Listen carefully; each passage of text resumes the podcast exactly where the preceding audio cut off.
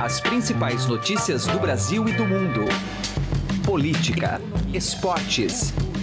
Informação com a credibilidade do maior jornal do país. Estadão Notícias. Olá, eu sou Raíssen Abac e está começando aqui mais uma edição do Estadão Notícias, o nosso podcast com análises, entrevistas e informações sobre os temas mais importantes do momento no Brasil e no mundo. A edição de hoje apresenta uma análise do cenário eleitoral que mostra uma clara polarização entre dois extremos, da direita e da esquerda. De um lado, o candidato do PSL Jair Bolsonaro, que lidera as pesquisas, e de outro, o postulante do PT, Fernando Haddad Consolidado na segunda posição e abrindo vantagem sobre os demais concorrentes. Mas será que o chamado voto anti será o fator decisivo mesmo desta eleição? Ou ainda é possível uma convergência das chamadas forças democráticas no primeiro turno, ou pelo menos no segundo turno? Como ficaria o governo do vencedor da eleição presidencial se for mantida a tendência de um país rachado, dividido em posições radicais? O programa de hoje também analisa as raízes dessa polarização e as possíveis saídas diante de um quadro de intolerância crescente na disputa de 7 de outubro. Vamos acompanhar as avaliações do cientista político Rafael Cortes, da Tendências Consultoria e do sociólogo Alberto Carlos Almeida, diretor do Instituto Análise e autor dos livros A Cabeça do Brasileiro e O Voto do Brasileiro.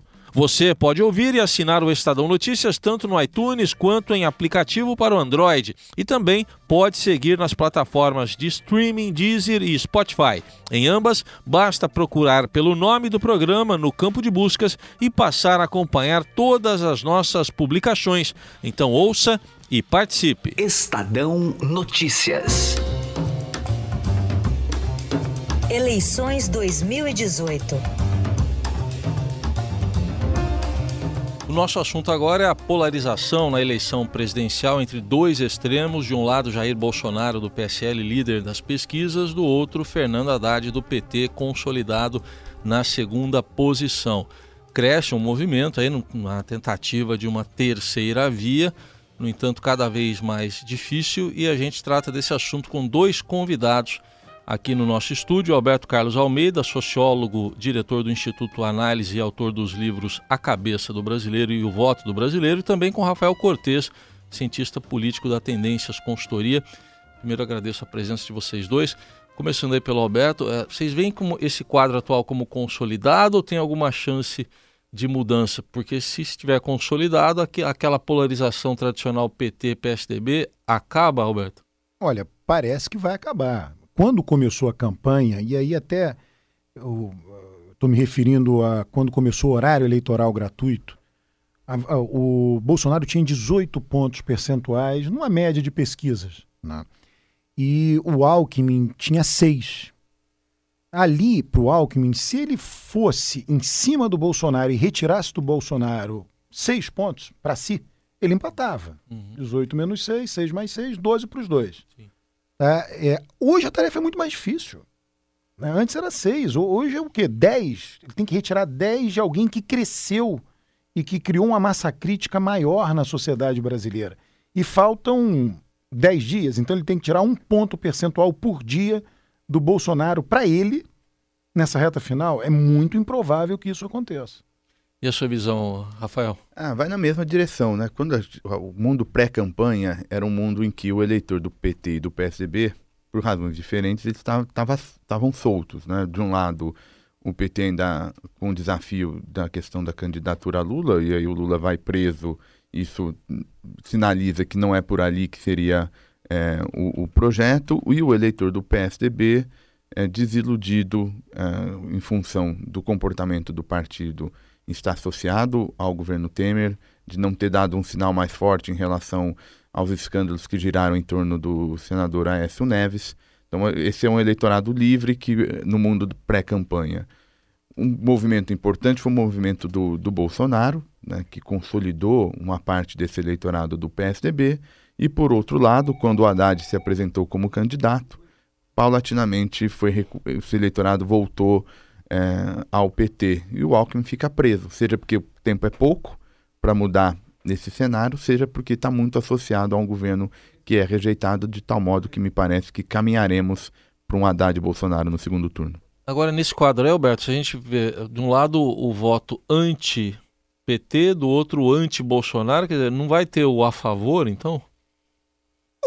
Todos têm também um a favor. A gente é, dá muita atenção para o anti, mas você tem a agenda do PT. É, depois do impeachment, o PT se tornou partido de oposição. E o fato dele ter ficado na oposição permitiu que ele fizesse fortemente agora, nessa reta final da eleição, o discurso da volta aos bons tempos do governo Lula. Então, isso motiva, digamos, isso não é um voto anti, é um voto positivo, tem um argumento positivo aí. E o voto do Bolsonaro, é, esse é mais anti-PT, mas ele tem também um argumento positivo. Ele pega um, uma certa agenda conservadora que mobiliza parte do eleitorado, que que não quer ver o Brasil caminhando numa certa direção de maior liberalidade nos costumes.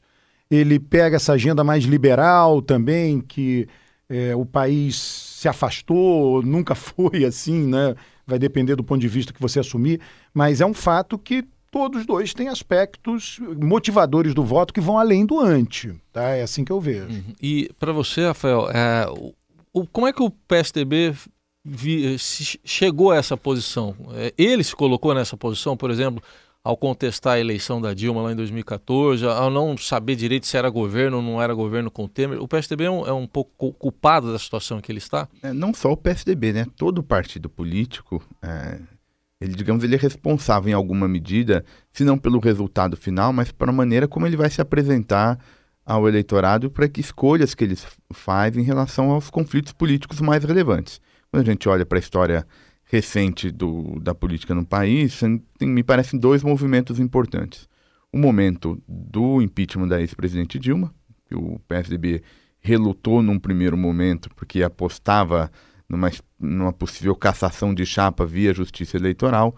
As pesquisas foram mostrando que não era o Aécio que seria que herdaria o, o vácuo se tivéssemos uma cassação de chapa. A Marina, inclusive naquele momento, aparecia até melhor do que o Aécio. Isso foi diminuindo a disposição do, do partido pela cassação e foi o aproximando do processo do impeachment. E o segundo momento, que eu acho que é importante, é que não, o PSDB não saiu da base aliada do governo Temer no momento das duas denúncias, que ali era também uma oportunidade dele dar um sinal para o eleitorado qual, vai, qual seria a sua grande opção política.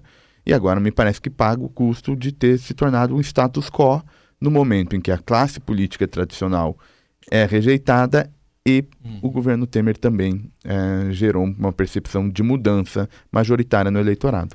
É, tem uma coisa interessante nessa na, no impeachment, né? A gente olhando aí até 2006, quando teve o mensalão, é, que 2005, né? Que lá na época o PSDB diz assim: olha, não vamos fazer o impeachment, vamos deixar o Lula sangrar e ganhar a eleição. Talvez ali tivesse que fazer o impeachment. Agora era o contrário. Né? Tinha que deixar sangrar até a eleição e fizeram o impeachment. É, porque a crise econômica era muito profunda. É, qualquer pessoa né, diria com muita cautela: o Brasil não sai da crise em dois anos. Ou seja, ela ia ficar com a Dilma se ela estivesse aí. Estou falando só do ponto de vista eleitoral, sim, tá? Sim. É, tem muita gente que diz, não, se ela ficasse. Ela seria a vidraça seria... hoje. ela exemplo. seria a vidraça. Do ponto de vista eleitoral, obviamente, foi um erro. Estamos ouvindo aqui as avaliações de Alberto Carlos Almeida, sociólogo, e também do cientista político Rafael Cortes sobre o quadro eleitoral brasileiro. Vocês citaram aí a situação do PSDB o talvez o principal líder do partido, o ex-presidente Fernando Henrique, lançou aí uma carta, né, pedindo aí uma, conclamando as forças aí, a, mas mais do eleitorado a se unirem em torno de um nome. Vocês veem alguma possibilidade de mudança ainda, faltando tão pouco tempo o primeiro turno da eleição? É muito, muito pequena, é, porque é um, fundo, é essa carta era algo que deveria ser pensado antes de começar a eleição, por uma avaliação de que, olha, a fragmentação é, do centro é, pode resultar em, nas eleições de PT versus Bolsonaro. Esse era um dilema que já estava posto lá atrás. Né? Quantas vezes a gente não discutia é, articulações que estavam ocorrendo, inclusive o Fernando Henrique conversa é, com a Marina para ver se poderia fazer uma composição de chapa. Então, isso não é um tema novo. Agora, aos 44 do segundo tempo, mobilizar, seja o eleitor. O eleitor está disperso, o eleitor não vai automaticamente coordenar em direção a uma candidatura. Seja olhando dos candidatos, ninguém tem um interesse de sair da disputa por, algo, por um ato de boa vontade. Não me parece crível. Então não imagino que isso vá muito longe em termos de efeitos é, eleitorais. Para utilizar a analogia do Rafael, quer dizer, aos 44 segundo tempo, perdendo de 3 a 0, que é um pouco o que está acontecendo no PSTB. É, e, sei lá, querer que jogadores que não estão inscritos na partida possam entrar em campo. Quer dizer, são, é coisa muito difícil. Tentaram fazer esse encontro dos candidatos ontem, fracassou.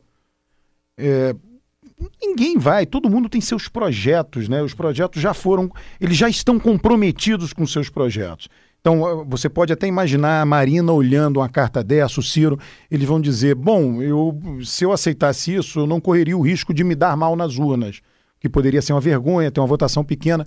Mas eles já estão comprometidos com esse projeto. É como se diz né, no ditado popular: você entrou pelo cano, uhum. você só sai do cano quando o cano termina. Então, para esses candidatos que o Fernando Henrique conclamou, o cano só termina no dia 7 de outubro, não tem jeito. Agora, imaginando quem o eleitor que não se enquadra e não se identifica nem com um lado nem com o outro desses dois que estão em primeiro lugar, ele pode vir a descarregar votos em um terceiro nome. O Ciro, por exemplo, entra com que força aí nesse, nessa reta final para vocês? Eu acho o cenário para o Ciro bastante complicado, é, porque a esquerda ele tem um concorrente muito forte não só por conta da influência do ex-presidente Lula e do simbolismo que ele exerce na mobilização de uma parcela importante do eleitorado, mas porque o PT como organização ele tem um histórico que faz diferença no momento da definição do voto. Né? A política e partidos precisam criar marcas e para criar marca precisa de tempo. Grosso modo, o PT disputa eleição sistemática desde os começos dos anos 80. Né? Isso o partido servia para bater nessa tecla de que nós somos a organização de esquerda, né? Então, o Ciro uh, tem mais dificuldade em fazer isso. O Ciro me parece mais personalista, é um projeto mais personalista do que o, o Haddad. O Ciro já mudou N vezes de partidos, você pega a declaração. Está no de, sétimo partido. É, no sétimo. E nem de, todos da esquerda também, né? Não, ainda tem isso. Com uma variação e, e, e, movimentos muito curtos, né? Assim, então, como é que política é somar, né? Político bom é político que soma apoio. E me parece que o PT tem maiores condições de fazer isso do que o Ciro.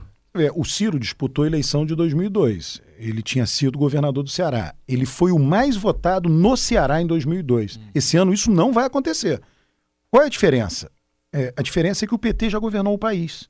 Em 2002 o PT não tinha ainda governado o país. Então, hum. o, o, voto é, da, do, dos pobres do Ceará da classe mais pobre no Ceará é um voto hoje que ele é tributário do Bolsa Família. Né? Aquele, aquele eleitor foi atendido por políticas públicas dos governos petistas. Então eles não vão dar a vitória ao Ciro. O Ciro hoje no Nordeste já perdeu para o Haddad e com larga vantagem para o Haddad. Agora, desses dois que estão à frente, provavelmente vão chegar ao segundo turno. O Rafael citou aí que o político precisa conversar, ter um perfil agregador. E dá para vislumbrar alguém que possa fazer essa conversa, trazer uma convergência que seja? Vai ser complicada, né? Vai ser até o, esse período pré-eleitoral, imagino que não, não seja essa dinâmica. Isso é uma tarefa para o próximo presidente e ele vai enfrentar dois tipos de problemas. Né? Primeiro, a gente já conversou um pouco, que tem a ver com essa polarização, questionamento de regras, um quadro muito de conflituoso. E o segundo, uma agenda muito pesada. Né? Os temas que vão entrar na agenda para o próximo presidente são difíceis. Vale lembrar, o Brasil tem uma emenda constitucional agora que proíbe que o, o, o gasto público cresça acima da inflação do ano anterior. O que significa que esses conflitos todos, na hora de eles serem materializados no orçamento, não vai dar para todo mundo. Ou seja, vai ter que ter escolha um pouco mais forte justamente no momento em que ele ainda não, digamos, a política está desorganizada. É essa combinação de, de, de cenários que me, me deixa preocupado pro, em alerta para o próximo presidente. Queria saber, Alberto, se concorda com esse cenário, tá aí, e daí, em concordando, como é que fica o, o, país se sair rachado dessa forma aí das urnas? Como é que o próximo presidente governa, Alberto? É interessante, Reis. É, é muito interessante. Sua pergunta começou na eleição, né? E o Rafael veio da eleição e, e foi para o governo, porque é natural. O processo eleitoral desemboca no governo. É, vamos imaginar aí, 7 de outubro, aí na segunda-feira, resultado, todo mundo vai ver o que, é que os candidatos estão fazendo. É, nesse momento, o PT tem mais chance de agregar do que o PSL lá, do que o Bolsonaro. Até porque o Bolsonaro terá chegado aonde chegou por conta de não agregar. E o PT não. O PT é um partido do sistema. Né? E ele não tem problema nenhum em assumir isso. Tá? Então, é, isso pode ser uma oportunidade para o Haddad, aí tem que ser liderado realmente pela figura do candidato, é, o Haddad colocar em torno dele forças que poderão ajudar no início de um governo. Né? As turbulências virão, dadas as dificuldades que tem pela frente. Uma situação fiscal do país é, calamitosa, é, uma situação econômica, a situação da população, porque, por um lado, eh, você não consegue atender, mas as demandas estão lá. As demandas não vão parar. A população quer saneamento, quer aumento de renda. Então, como é que você faz isso? Como é que você vai atender isso na situação fiscal que você está? Então, é, é, e, e aí, no meio disso, você tem que aprovar reformas. Você só tem uma janela muito pequena para fazer isso, vindo de uma eleição polarizada. Então, aquele que no primeiro turno conseguir distensionar em ganhando, vamos supor, se você for o distensionador, se for o Haddad, em ganhando, isso será importante para o início, o que não, também não significa que vai perdurar por muito tempo. Para fechar, queria saber da Fel, se dá para imaginar isso, alguém estendendo a mão e alguém aceitando essa mão estendida. Ah, o, o, jogo muda de, muda de figura quando a eleição se encerrar. Né? A gente já, inclusive, vê algum sinal, seja do Haddad, seja do Bolsonaro, diante de uma provável disputa no segundo turno, de dar alguma, a, alguma acomodação para todo esse conflito e esse momento ganha maior intensidade com o resultado final. Agora, o problema com essa, com essa lógica é que não basta só simbolismos. Né? Eu acho que vai ter, muito provavelmente, o discurso do próximo presidente vai ter um outro tom do que teve na campanha, vai ser nessa direção da coesão, da união. Só que você vai, para materializar esse discurso nos primeiros meses é bastante complicado, especialmente a depender da agenda do que o escolhido é, colocar como prioritária nessa lua de mel, digamos, nesse período de lua de mel entre executivo e legislativo. Mas o Centrão que está com Alckmin provavelmente vai estar tá ali muito disponível, não? Vocês não acham? É, o Centrão vai ver para onde o vento sopra, né? É, e tem uma coisa interessante, tá, Raiz? A gente mora em São Paulo, fala de São Paulo. Se você desembarca em Brasília e conversa com os deputados na Câmara, os deputados adoram o Lula. Do Centrão, tá? Eu estou me falando do Centrão. do Centrão. O do Centrão adoram o Lula, né? Então, é, não conhecem o Haddad. Né? O Lula poderia, até com as restrições que ele tem hoje, mas poderia ser um fiador de, um, de uma aproximação do Centrão da candidatura Haddad. Tá? Eu acho que o problema com o Centrão não é menos a, a que ele não tem a disposição de, de, de se articular, mas é mais digeri-lo. Porque a gente fala em Centrão como se fosse um bloco único.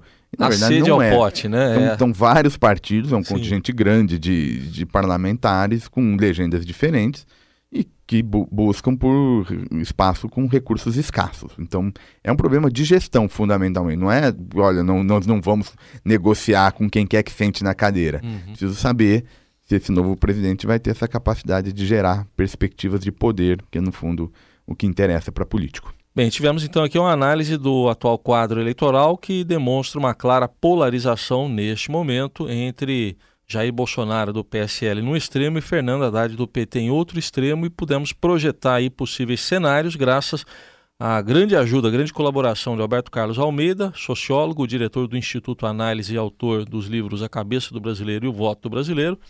Obrigado, Alberto, pela Obrigado, presença. Mais e também do Rafael Cortez, cientista político da Tendências Consultoria. Obrigado, Rafael. Obrigado, até uma próxima. Heisen, até a próxima. Estadão Notícias. Direto ao assunto. Com José Neumann e Pinto.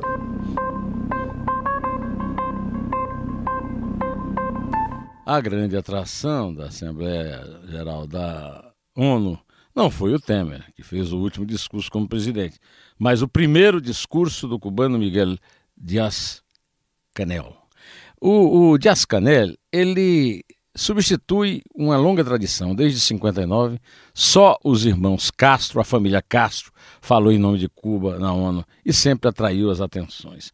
E desta vez ele veio é, denunciar né, o, segundo disse, o encarceramento com fins políticos do ex-presidente Luiz Inácio Lula da Silva e a decisão de impedir ao povo votar e eleger para presidente o líder mais popular do Brasil. O Lula teve no discurso dele a companhia de Daniel Ortega da Nicarágua e, sobretudo, de Nicolás Maduro. É que Argentina, Canadá, Chile, Colômbia, Paraguai e Peru apresentaram uma manifestação à ONU denunciando crimes contra a humanidade do regime venezuelano, prisões arbitrárias, assassinatos, execuções extrajudiciais, tortura, abuso sexual, estupro e muitos ataques flagrantes contra o devido processo legal, segundo o chanceler argentino Jorge Faurier. Bom, a companhia do PT e de quem defende Lula livre é a pior possível, mas Pior ainda é a voz de quem reclama disso. Afinal de contas, o Canela é tido como uma renovação do regime cubano, mas o processo não mudou, a ditadura continua bárbara como sempre, e Cuba frequenta os noticiários e as queixas de direitos humanos desde, é, desde antes de Fidel Castro, mas posteriormente a Fidel Castro, em 59 também. É, temos uh, os fuzilamentos da, do quartel de La Cabanha e temos as perseguições aos homossexuais, aos opositores em geral e a todos quantos representasse qualquer tipo de perigo aos irmãos Castro, que agora é, fingem que estão saindo do poder. Lamentável. Eu não comemoraria muito, nem apresentaria isso como elemento de defesa do Lula. Muito pelo contrário. José Neumann e Pinto, direto ao assunto. Estadão Notícias. Quarto encontro do ciclo de palestras Repensando a Cidade, São Paulo em Transformação. Na quinta-feira, dia 27, você vai ficar por dentro das oportunidades de negócios e investimentos da nova economia. Saiba o que vai acontecer daqui para frente com as empresas conectadas nessa nova era digital e os impactos da tecnologia nos hábitos de consumo. Venha para o espaço do investidor da Vitacom na quinta-feira, dia 27, para assistir às palestras de Leandro Espósito, Country Manager do Waze no Brasil, e do Eduardo Musa, CEO e fundador da Yellow. Não perca tempo e entre agora mesmo no site da Vitacom para garantir a sua presença. As vagas são limitadas, acabam muito rapidamente. Acesse agora vitacom.com.br e venha até a Faria Lima 4540 no espaço do investidor da Vitacom para acompanhar o quarto encontro do ciclo de palestras Repensando a Cidade, São Paulo em Transformação. O Estadão Notícias desta quinta-feira vai ficando por aqui e contou com a apresentação de Raíssen Abac e produção de Diego Carvalho. O diretor de jornalismo do Grupo Estado é João Fábio Caminoto. De segunda a sexta-feira, uma nova edição deste podcast é publicada. Saiba mais no blog Estadão Podcasts. Estamos presentes também na Deezer. Procure este e outros podcasts do Estadão por lá e mande o seu comentário e sugestão para o e-mail podcast@estadão.com. Um abraço, uma ótima quinta-feira para você e até mais. Estadão Notícias.